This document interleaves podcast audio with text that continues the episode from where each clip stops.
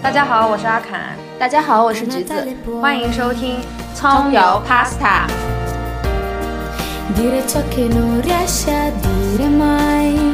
天这一期很特别哦，因为我们今天的主题呢是关于老师的，然后呢，我们就请到了同样是我跟橘子高中同学，然后现在是一位老师的我们的朋友，我们掌声欢迎我们小吴老师，欢迎。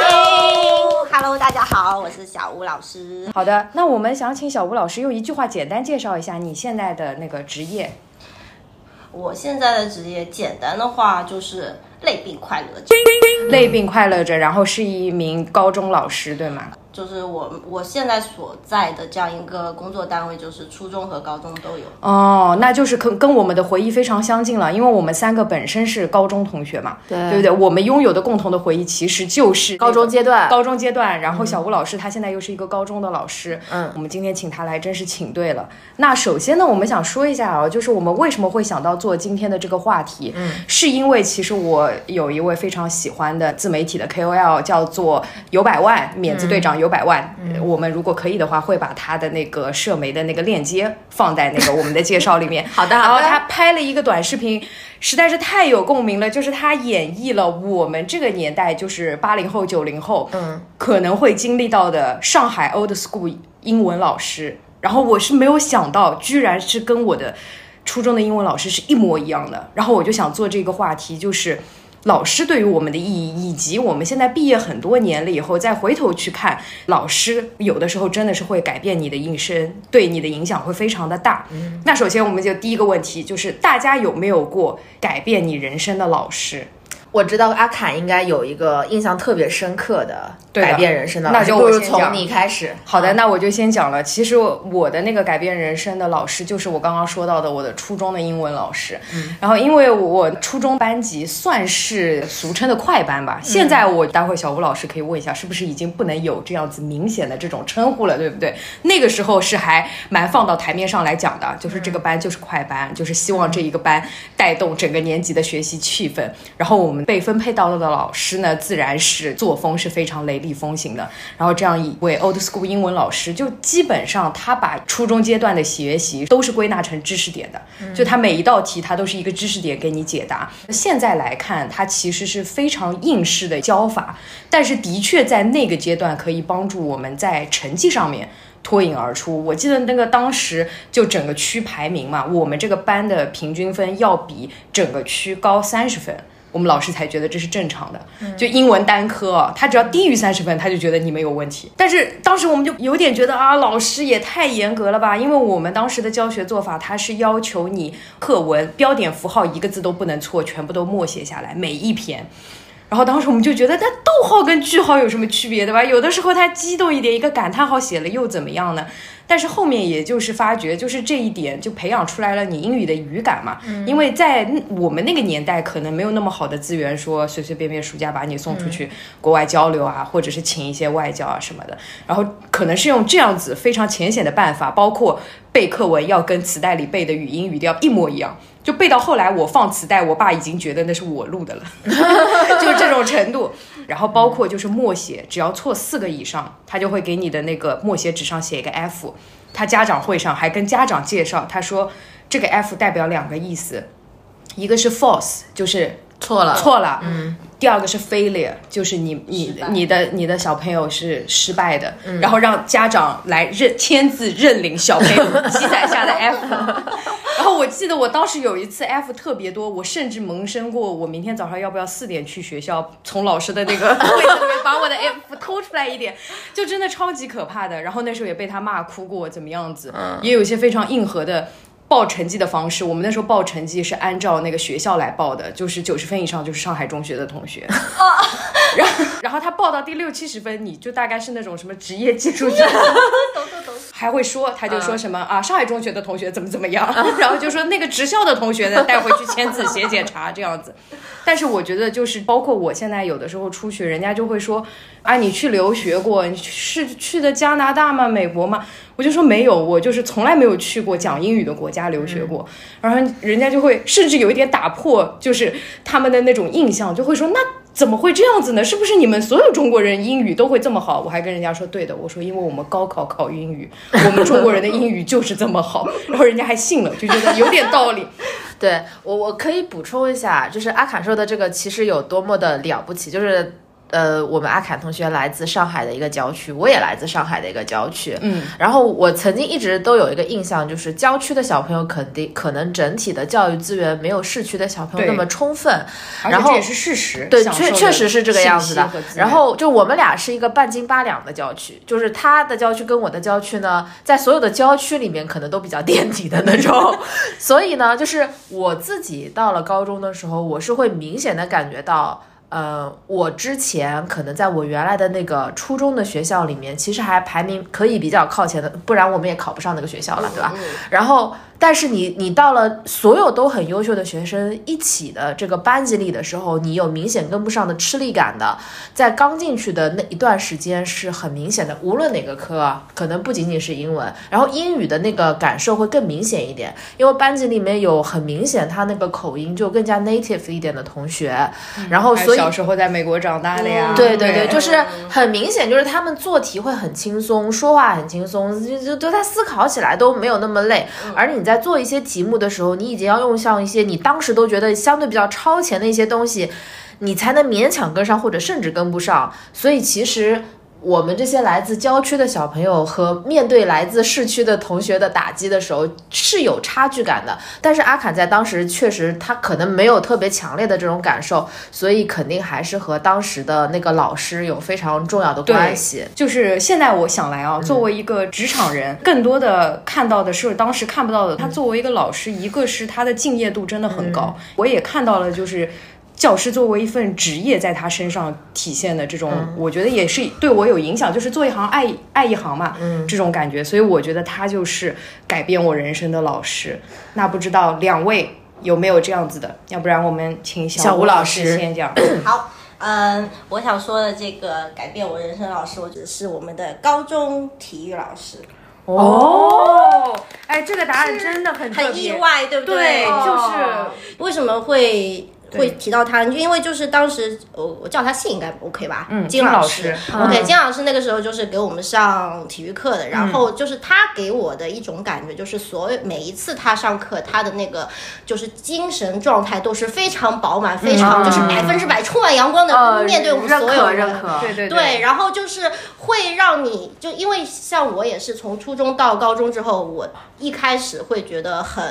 很 frustrated，就是在那个状态里面，就是大家就是。都是高手，然后就觉得，卷就算是我曾经很引以为傲的英语也不行，也没有那么我想象中那么厉害。然后，但是就是感觉只要上他的体育课，我就觉得很开心。就我记得印象最深就是那个那个长拳，哦，对对对，有一些特色的课。就很有意思的课，然后包括就是他可能给我的一种感觉，就是运动真的是可以让你就整个人的精神状态都焕然一新的那种。从那个时候开始，就一直到现在，现在就已经过了二十。十几年了吧，二十十几二十年这样一个时间里面，就是我那个运动习惯一直保持到现在。它会让我那种感觉，就是说，只要我有继续在运动，不管我是做什么运动的，就是就是可以让我就是比如说啊，我的工作很累，或者说我其他乱七八糟的什么很烦心的事情，至少当我运动的那一刻的时候，我是可以抛却那些所有的烦恼。就是想了一下，我觉得这个我们的体育老师金老师是我觉得让我改变人生的一个老师。对对对，因为这个金老师是我们三个共同的对非常有可对以，我对他印象也是很深。一个是我觉得，就是我现在想来啊，我们是不是很具象的感受到，就是 girl power 在他的身上哦是非常具象的，有因为他有有你看那个就是学校教职员工参加一些活动的时候，他打乒乓球什么的，是完全可以跟男老师对打的。嗯嗯，我相信他年轻的时候，就是一些体就是身体素质这种测试的东西是不输男生的。嗯然后，因为他教我们的时候，其实已经稍微有一点点年纪了，就肯定不属于青年教师，是中青年教师吧。嗯但是他的体力什么的，在我们的面前展现的永远是就是一副非常自信的这样子的对，就女王感很强。啊对他如果去健身房工作，就是那种女王型的，就要 push 你，就说再快点，再快点那种。对的对的，因为我们从小那个体育老师男生居多，也经常都是男生和女生一起上课嘛。对但我们的高中是比较特别的，男生女生分开上课。对，这也是很很感谢高中有这样子的，对，就是超前的这样子的部署啊。是的，是的。嗯然后以前我们体育老师里面，哪怕有女老师，你会感觉她整体就是气质，因为他会给自己一个定位，我是一个副科老师。对，嗯然后我就不会很喧宾夺主，整体比较低调。但是金老师完全不一样，嗯，他有一种在我的课堂里就听我的，对我就是女王。是的这节课就是来锻炼的、运动的，对的，对的，嗯，这样子的。会有这样的感觉。对，因为我们说到老师，可能更多的想到的是这种学术上的影响，尤其像我们这种按部就班、好好读书的人。但是刚刚吴老师提到的这个点，我真的觉得就是称之为改变人生，完全够格，对吧？对嗯，橘子有吗？我我要是说主课老师是不是？哎，没有关系，可以拉回来呀。没有没有没有，说让我改变思维的老师，嗯，而且呢，他也不是学校里的老师，嗯，我不知道能不能说，就是呃是在课外辅导班里面遇到的一个老师，呃，当年还有课外辅导这个行业的时候，嗯，现在是咨询机构嘛？啊、对，就是我我们也是去上过很多课外辅导的课，我在大概小小学还是初中的时候上过一个作文课，嗯，就是专门教你作文，他甚至都不是语文老师，他就是教你怎么写作文的。但这个老师很特别，特别的地方在于什么呢？他让我们其实要有更多的阅读，嗯，整体给你一个概念，就是当你只有有足够多的积累，厚积才能薄发。就是你，他他说你平时每天都去看别人这个作文写的怎么好，其实是不够的，你最多只能抄到人家怎么写到了好词好句啊，这个其实是很流于表浅的部分的。只有当你自己看了足够多的书，当你自己就是很多东西。呃，心里面知道或者脑子里面知道，融会贯通以后，你你写下来的这些东西是自然而然的流出来，而且这是你自己的东西。内化了是吗？对对对，也是在他的鼓励下，会慢慢的多看很多课外的东西，不局限于你只是在课堂里面的东西，甚至不局限于课堂里面所谓的课外。这个读物，就是你会看一些没有人告诉你应该去看的，或者说没有人说这是高中生必看一百本书，没有这种的，就是你去看自己感兴趣的东西，感兴趣的杂志。啊、甚至可能和课堂没有关系的东西都可以看，这个是改变我后来很多思考轨迹的一个比较重要的老师。对，对我觉得他对你的改变，不就是你的目光会放得比较长远嘛？对，不局限于眼前嘛。然后你在评价一个东西，评价的线也会放长一点，对吧？是的，是的，就不要光看它对我当前是不是有用的，对。它对我未来总归有一天会有用的。嗯嗯，对，那么除了像这种改变人生的老师，刚刚橘子说的，就是说改变人生算不上，然后呢，可能也没有改变我，只是给我留下了很深刻的印象的这种老师，你们不知道有吗？就是有有的有的，有我们共同的一个老师，就是我们共同的那个数学老师。嗯，因为 他为什么？我相信你们二位应该也可以认证，他是一个令人印象深刻的老师。为什么他令人印象深刻到我们每次同学聚会必提到他？对，就是他的那些口头禅，嗯，实在太过令人印象深刻了。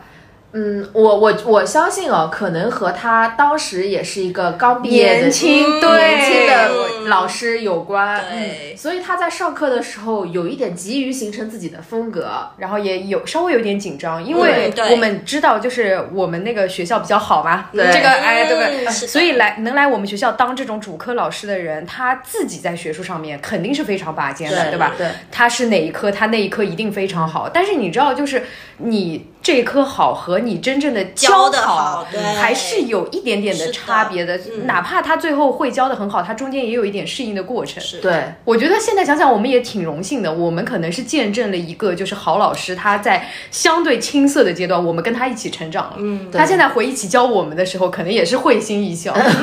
而且不否认他其实就是教的还是很好的，这只是我的个人数学不好。这个老师他有很多的口头禅，嗯嗯，对，比如说当时我们呃开平方嘛。然后两边如果它前面是负数的话，那个没有办法就解平方，它可能会有问题。嗯这这是个背景。嗯他当时就经常会说一句话，说你敢平方吗？对，问你敢不敢？对，你敢不敢？啊，有点像那个情歌里的逼问，你敢吗？那那不是那首歌，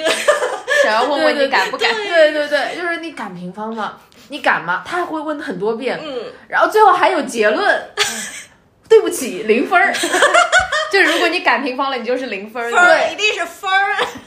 对，就真的，那这个我记到现在。我觉得再去问我们班当时的其他同学，他们对这个印象肯定也很深刻。就知识点是忘了，对，口头禅是记住了。嗯，我我们高中的时候有一本让大家都很闻之痛苦的。金边儿对吧？对，它是给大家备注一下，是我们当时用的，就是习题集，习题集，对对对，它的那个水平比较高，就是它题目的难度很高，对，而且那个知识点的密度比较高的那种，所以如果就是有同学认认真真去做，其实水平是很高的，嗯，但像我们这样，我一般做前三道，我一般做前三道，原来不止我是做不出来的。对啊，我一般就是前几道做不出来，肯定慌的。第五道开始做不出来，正常，正常，正常。对，就是不太会做，就我们这种数学基础真的有点差的，那个那个题目真的就很难的，到后面你都是会放弃的，就是哦算了不做吧。对，因为并没有人真正意义上的量化说你一定要做完。对对嗯对。但说实话，你回过头去看，你会发现其实金边真的是非常好的一本教材，很有代表性嘛，每一道题是的，只是我们没有珍惜。对对对，所以它演化到它的另外一个令人印象深刻的口头禅就是“金边做了吗？”对，导引做了吗？对，是的，好像导引还简单一点。对，导引是相对基础的。其实我现在站在我们这些老师的角度，我觉得他们就是又想培养我们自主学习的能力，因为他们已经清晰的知道，你再往下走，你大学里面是要靠自主学习来分流的。对，但是他又急着就想，就是看着我们就恨铁不成钢，着急啊。我觉得他们现在这种矛盾的心理，我稍微有一点能理解了。对，尤其是。我看自己的弟弟妹妹已经有这样子的感觉，就是连这也不会，是吧？就是那种感觉，对呀，对，就是说你以后没有人帮你啊，对不对？是的，对，这就是橘子印象深刻的。他说出来，其实我们印象也很深刻。然后我还有一位印象深刻的老师，是我小学的美术老师。嗯嗯，他是第一个我感受到就是快乐教学力量的人。他的美术课受全校小孩子的欢迎。哇哦！欢迎到他走过某个教室门口，那个教室就会欢呼，就以为他来上课了。啊嗯，他就非常开心。他就是上课。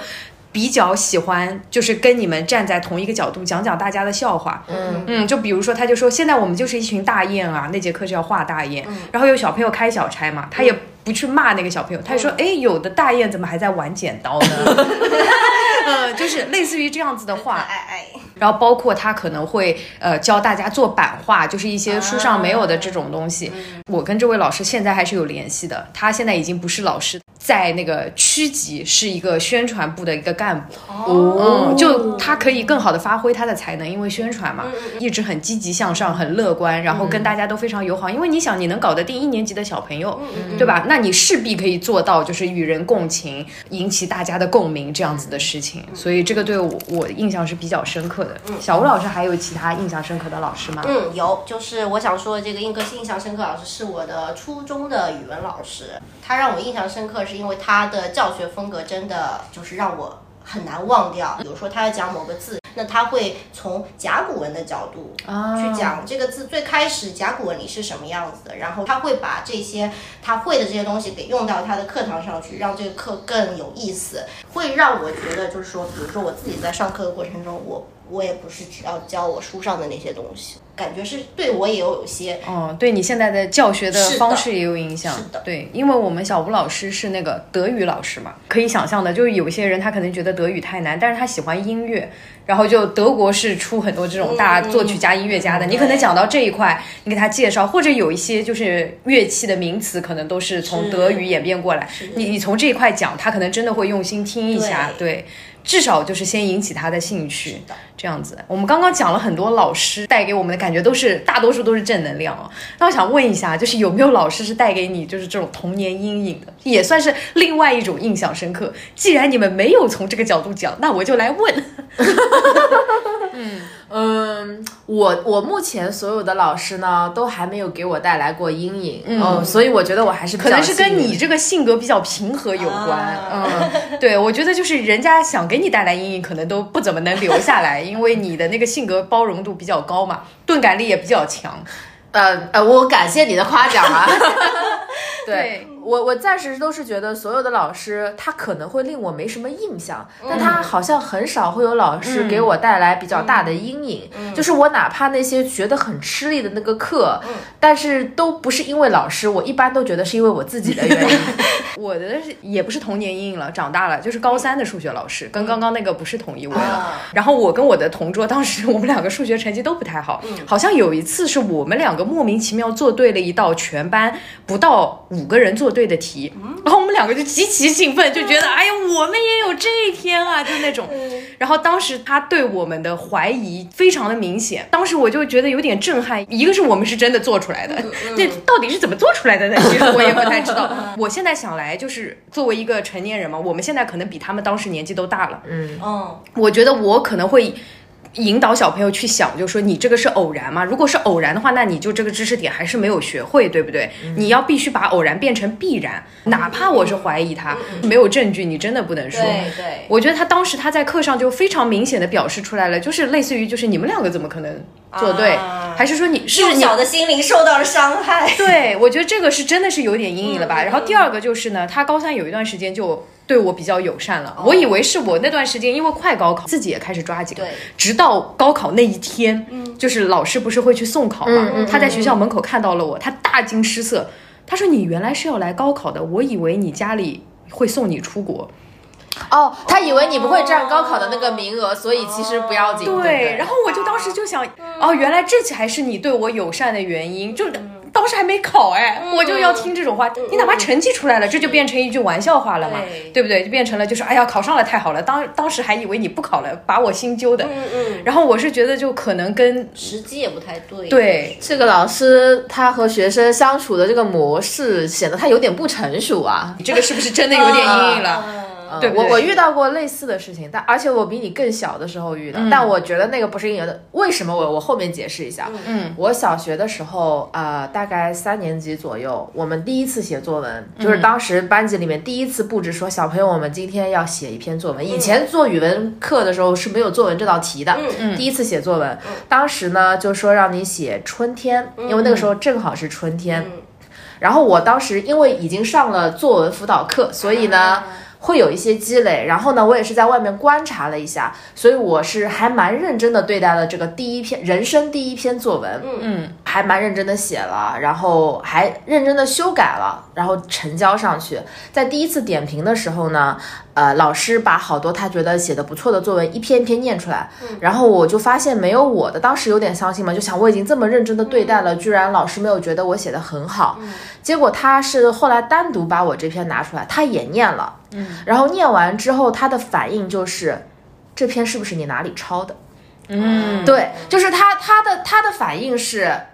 这篇不太可能是你现在这个阶段的学生写得出来的作文。他甚至会 challenge 我说，这个里面这个词你给我解释是什么意思？我印象深刻啊，就是我说那个。天上的云像谁谁谁穿的大褂，他说你告诉我大褂是什么意思？你怎么会理解大褂是什么东西？就当时我都吓坏了，当场大哭。然后他可能看到我哭了，觉得我心虚之类的，就嗯，当时还说要找就是家长啊什么的。后来我妈甚至也去办公室跟他讲了，说他目睹了我整个创作的全过程，说我自己出去看了、写了还改了，但老师其实不是很相信，嗯，依旧不是很相信这篇作文是我自己写的。这个其实是有一点类似于你刚才这样子的事情。嗯但是后来呢，我看到了一篇可能你们在做阅读理解的时候也见到过的作文，那篇文章的名字叫《另一种赞美》。嗯，就是那个作者遇到了跟我几乎一模一样的事情，他就觉得其实这也是一种赞美，就是他就是在太告诉好了，你写的真的非常好，以至于老师不相信这个是就说你消化能力很强嗯嘛，对不对？对，所以就是我后来就觉得，哦，其实这也是对我的一种表扬，我何必要把它当做特别重要的一件事？嗯就当下你肯定会吓到，然后觉得很委屈嘛。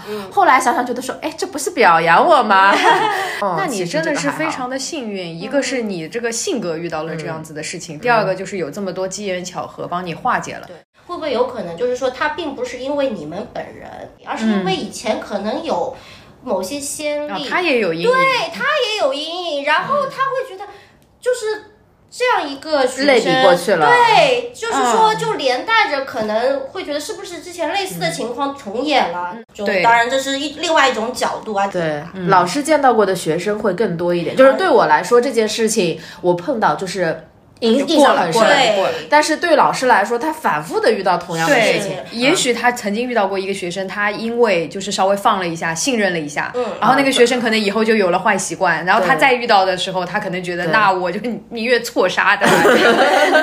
嗯，就也要帮你治治这个毛病。对，我觉得就是小吴老师刚刚说的非常对，就是我们当时是非常学生视角，而且哪怕我们现在长大成人了，因为我们不是老师，我们还是没有办法百分百带入老师视角的，就没有办法百分百感同身受的。那我们想问一下小布老师，就现在的这个中学的生活，跟我们当时啊，应该是发生了很大的改变吧？呃，就是因为当时我是在我高中的话，我是走读的嘛，然后你们两位都是住住校的嗯我就我。目前工作的这里依旧是走读学校，然后他们的工作时间，我们现在规定的是七点三刻，七点三刻听，现在听到这个时间就觉得，就是还在睡梦中是吗？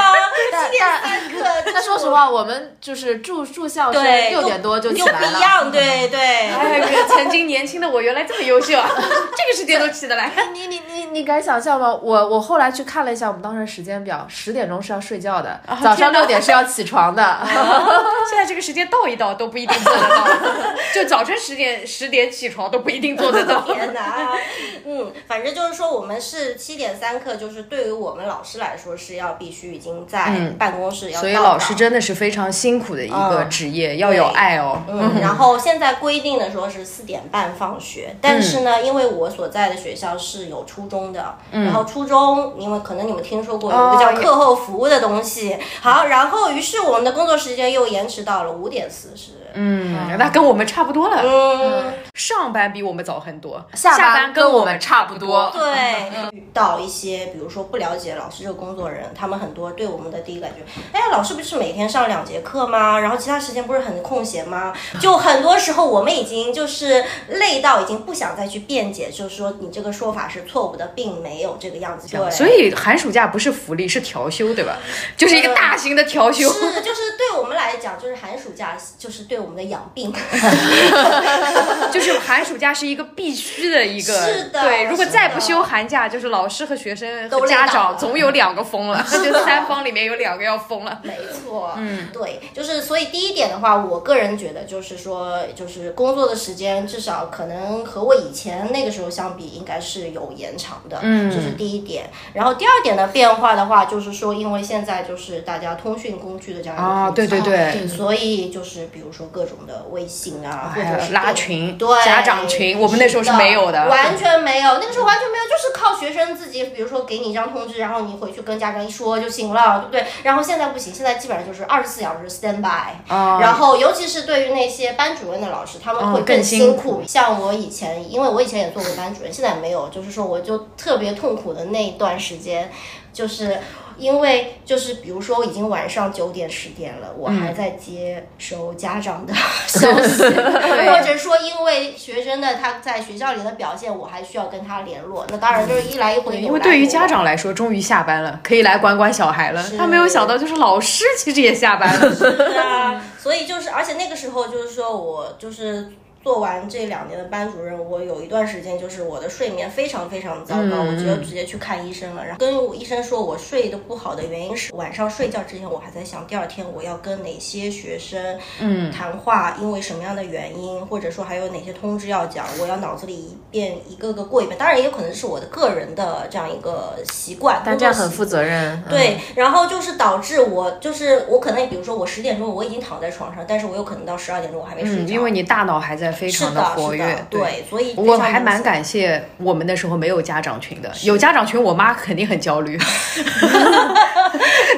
就 时不时看一眼是吧？是因为我当时我以为我妈是一个心态比较平和的人，直到我上了高中了以后，我有一个同一个年级的同学，我们两个是一模一样大，然后他妈妈跟我妈妈是同事，我才感觉到什么叫第一次感觉到叫 peer pressure，就是因为那位同学的妈妈经常来跟我妈妈就主动问说怎么样，怎么怎么的，就是我妈妈本来不焦虑的，嗯。被他说的也焦虑了。我想，那要是有个家长群，不就是一群这样的家长在交流吗？对不对？所以我觉得信息的那个。高速发展肯定有好的一面，对不对？就是包括我们之前特殊时期的时候，可以让小孩继续保持跟学校的沟通，那也是现代科技带来的。嗯，但我们现在想想也有点庆幸啊，就觉得哎呀，我们还好，我们那个时候就手机对我们来说都不是什么必备品，我们都但是我们偷偷带，对，要带也是偷偷带，对对，然后不像现在，就是这个手机的功能就是为教学所用了以后，就感觉稍微有一点就是真的没有喘息的时间了。嗯，看自己弟弟妹妹就觉得蛮辛苦的，加油吧。对。就相相比于呃，我们更早期的时候，其实我们高中里面那个通讯呃也不叫通讯吧，就是技术手段已经相对发达了。比如说我们上课已经会有 PPT 了，嗯，那但是现在可能会有更先进的东西了，是不是？呃，会有会有，但是就是我现在工作的地方就是一个相对来说还算比较传统的学校，但是也有就是因为我自己也曾经比如说试过就是那种平板上课啊，那但是板书是需要的，来说是需要的，就实际上。并不能完全的去。纸质化或者说完全的电子化是这是蛮难的，因为就是说就正好提到了，就是说我就是前阵子去德国正好去培训嘛，然后我所去听课的那个学校，他们就是已经基本上完全就是 iPad 班级，就是每人学生和老师人手一个 Pad，一个蓝牙的键盘，再加一个 Apple Pencil，嗯，然后呢，就因为他们也是一所就是初中和高中都有的这样一个学校，我就非常明显的发觉。就是，尤其是对于那些低年级的小孩子，他们来说，他们是要想控制他们的对于这个平板的依赖，或者说对于上网或者说游戏的依赖，是非常非常非常困难的。就算已经这所学校他们已经实施这样一个就是电子化设备进班级已经有差不多三四年了吧，但是就是对于那些低年级的小孩子，依旧是。嗯，所以这就是双刃剑了。是的，嗯，对，而且就是我觉得就是教育产业化带来的有一些副作用吧，这种感觉。就我们之前就有蛮想问的，就是因为我小的时候，我们那个时候刚有那种幻灯片啊什么的，然后我爸爸就会说，所以你们现在的地理老师都不会手画地图了嘛？就他们小的时候的地理老师，因为没有这些先进的。就是课件和科技的配合，他们当时的世界地图老师是一一只手画出来的，然后他就是现在这种老师会被 B 站直接挂出来，然后让大家推到首页，让大家投币，就是已经到这种程度。但那个时候就是对于他们来说是一些就是必备的技能。然后这个就是印留下很深刻的印象，就是我爸爸现在还记得，他就说他们老师画的时候就跟他们说，意大利足球踢得好，所以意大利是一个角的形状，对，然后旁边还有一块是那个岛吧，就是足球，对，然后后来他就看着我们的教案，我们当时是那种彩色的幻灯片，他就对我们这个已经嗤之以鼻了，他就说你们这个老师地理老师都不会画地图。啊，就是我会觉得，因为教具这个东西就是说你可以是实物类的，就像我自己，我现在教外语，但是我有。我也会用教具，就是食物类的教具。我用就是就是他们我的同事经常说，我的办公桌、我的柜子里就是一个百宝箱，什么东西都有。就而且就是因为就是上个礼拜不是上海就是非常突然很冷嘛，那个冷潮，然后我们学校停电。啊，然后 PPT 一点都那全靠你的教具。是的，我就紧急在十五分钟里面搞了一套出来，然后 OK 结束，非常顺利的过关了。对，所以就是说，嗯，就教具这个东西以前有，现在其实也还有，只不过可能就是相对于这些实体化的教具来讲，就 PPT 会更方便点，或者说平板会更方便点，但是并不是说完全要去掉那些原有的。嗯，确实，我我我还是会觉得说，老师有粉笔有黑板在那边写板书。正儿八经拿着书给学生上课，才也不对，才有那个味儿，才有那个味儿。对，其实刚刚那个小吴老师的回答解解决了我一个还没有问出来的问题，就是我刚刚其实想问，就是说你如何平衡这些就是现代化前进的脚步可能会磨去的一些，就是我们曾。曾经说的就是你人性化的这种或者人文上面的一个东西。嗯，然后刚刚我觉得我听了小吴老师的回答，我就觉得这件事情的拿捏的程度是就是取决于老师的。老师本人对，就是如果这个老师他还是那个就是非常有责任感、有心，他会去思考的话，那这一切都不会是负面的作用，只会是有正对帮助。你更先进的科技一定会。成为他更好的辅助的工具，对。然后也不会带走他曾经的就是这些内心的软软实力，对吧？对对也不会带走，只会所以这也是一个 Chat GPT 没有办法取代的行业，因为 Chat GPT 没有那种暂时不会取代对，的行暂时不会业，对吧？取代，它没有那种工。作岗位保住了。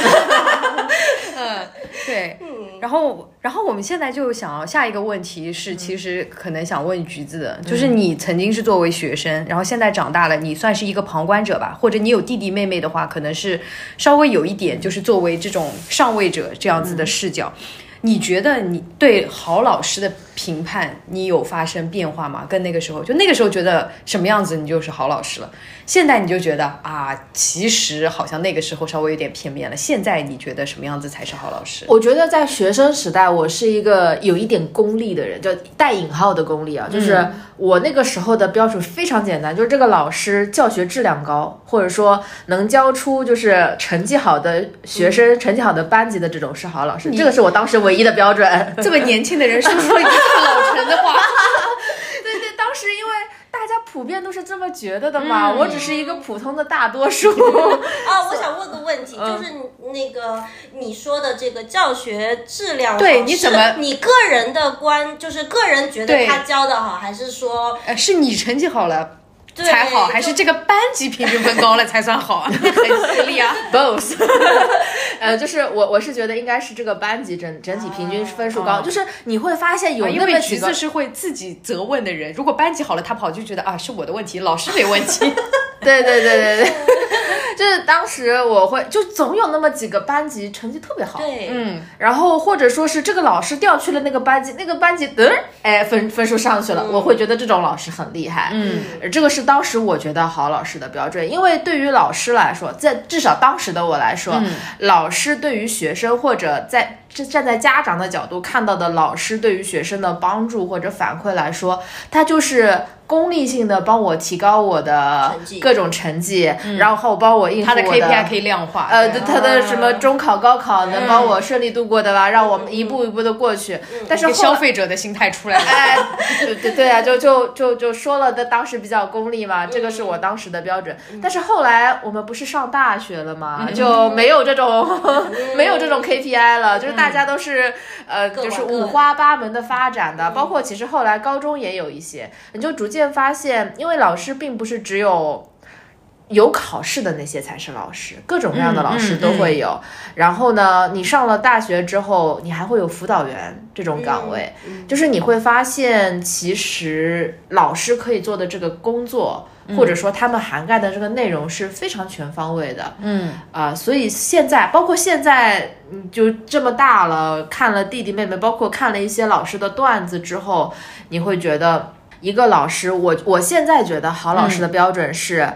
呃，有用心做事，以及。把学生的事情当自己的事情的这种老师，他不一定是教学出来什么样的质量，或者甚至他的课是不是一定最终能够帮助学生考一个更好的学校，这些都不重要。就是当他有用心在做一件事情，把学生的这些具体的问题当做自己的问题去解决的这个，其其实有些服务行业心态啊、嗯，哦，这这个是好老师的对，我觉得这是嗯合理的。其实我总结一下，就是你评判好老师的标准，从看光看他的成绩，变成了你更具象于他这个人做事情的这个过程。对。对，而且我觉得这样子的话是一个比较合理的，因为我们打工人看自己都是这样的，就是我做好自己的事情，这还不够吗？对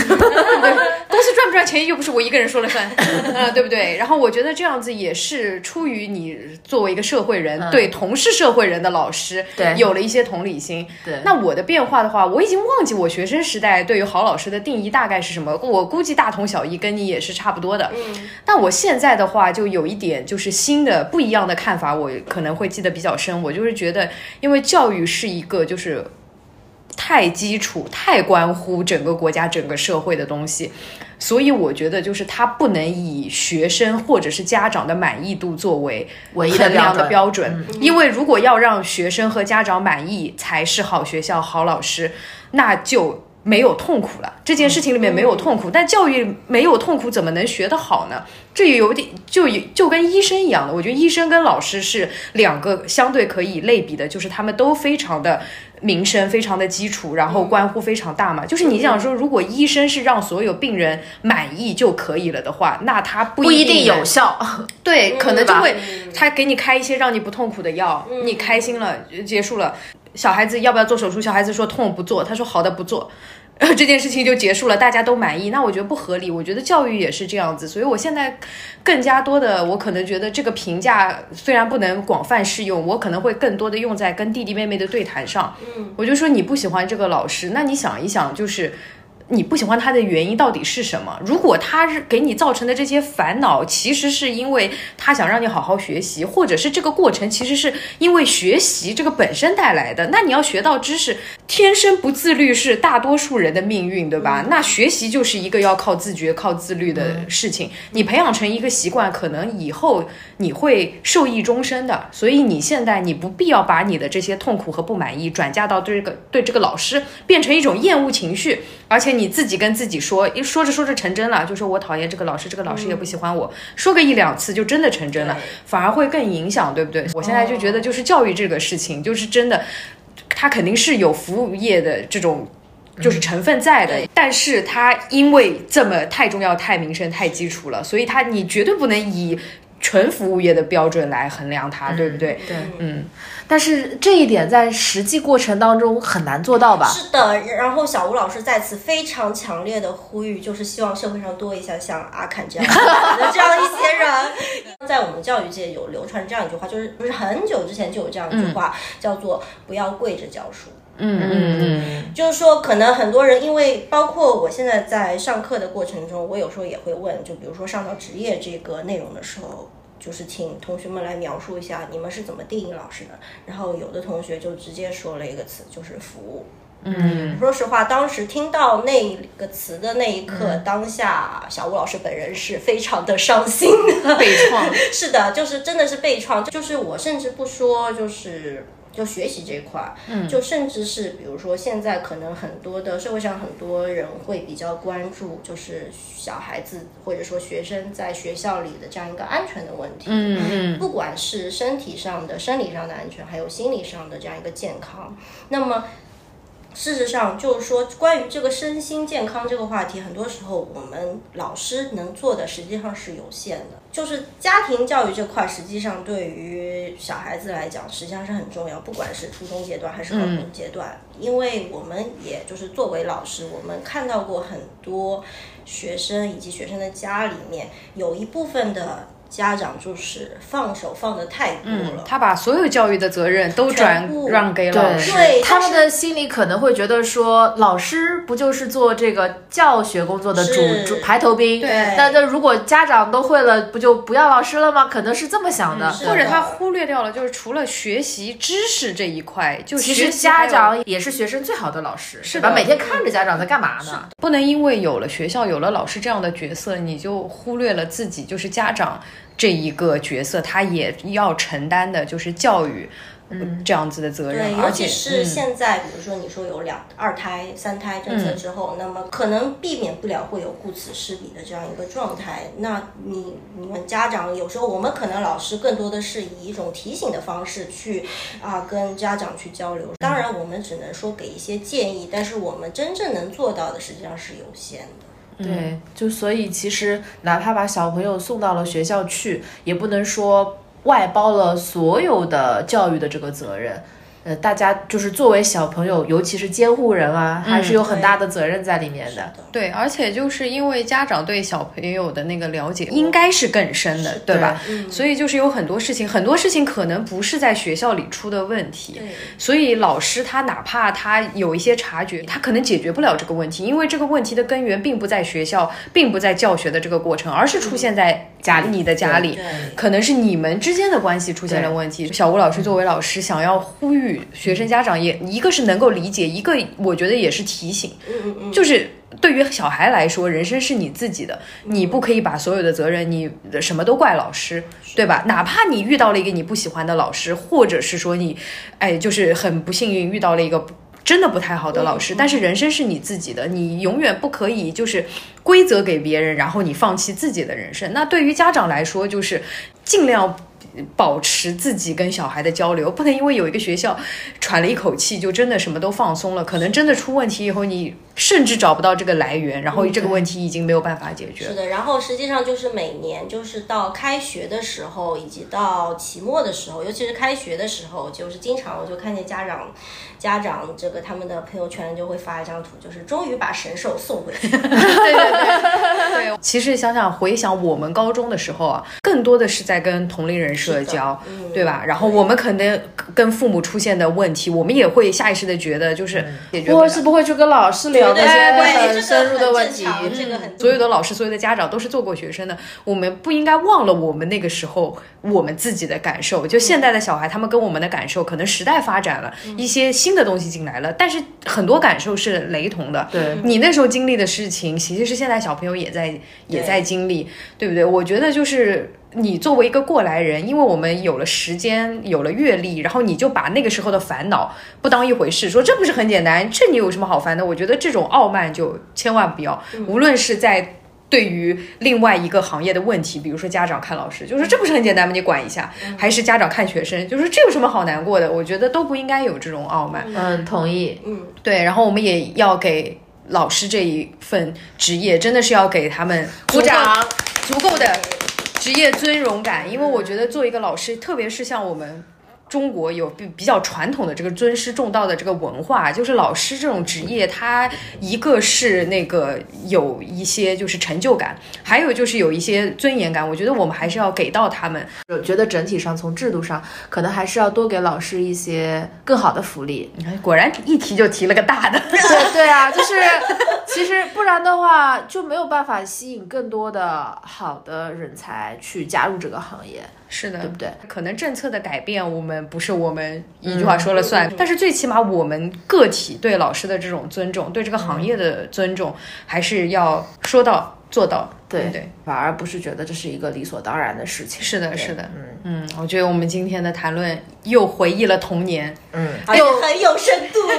对，是的，是的。那再次感谢小吴老师今天来做客，跟我们一起吃面，非常棒。耶！好，那今天的节目就暂时先到这边了。如果大家有什么问题的话，都可以给我们留言。好，如果有奇葩老师的话，也可以跟我们分享，或者对同款老师，也可以跟我们一起交流哦。好，那我们下次再见，下次见啦，拜拜。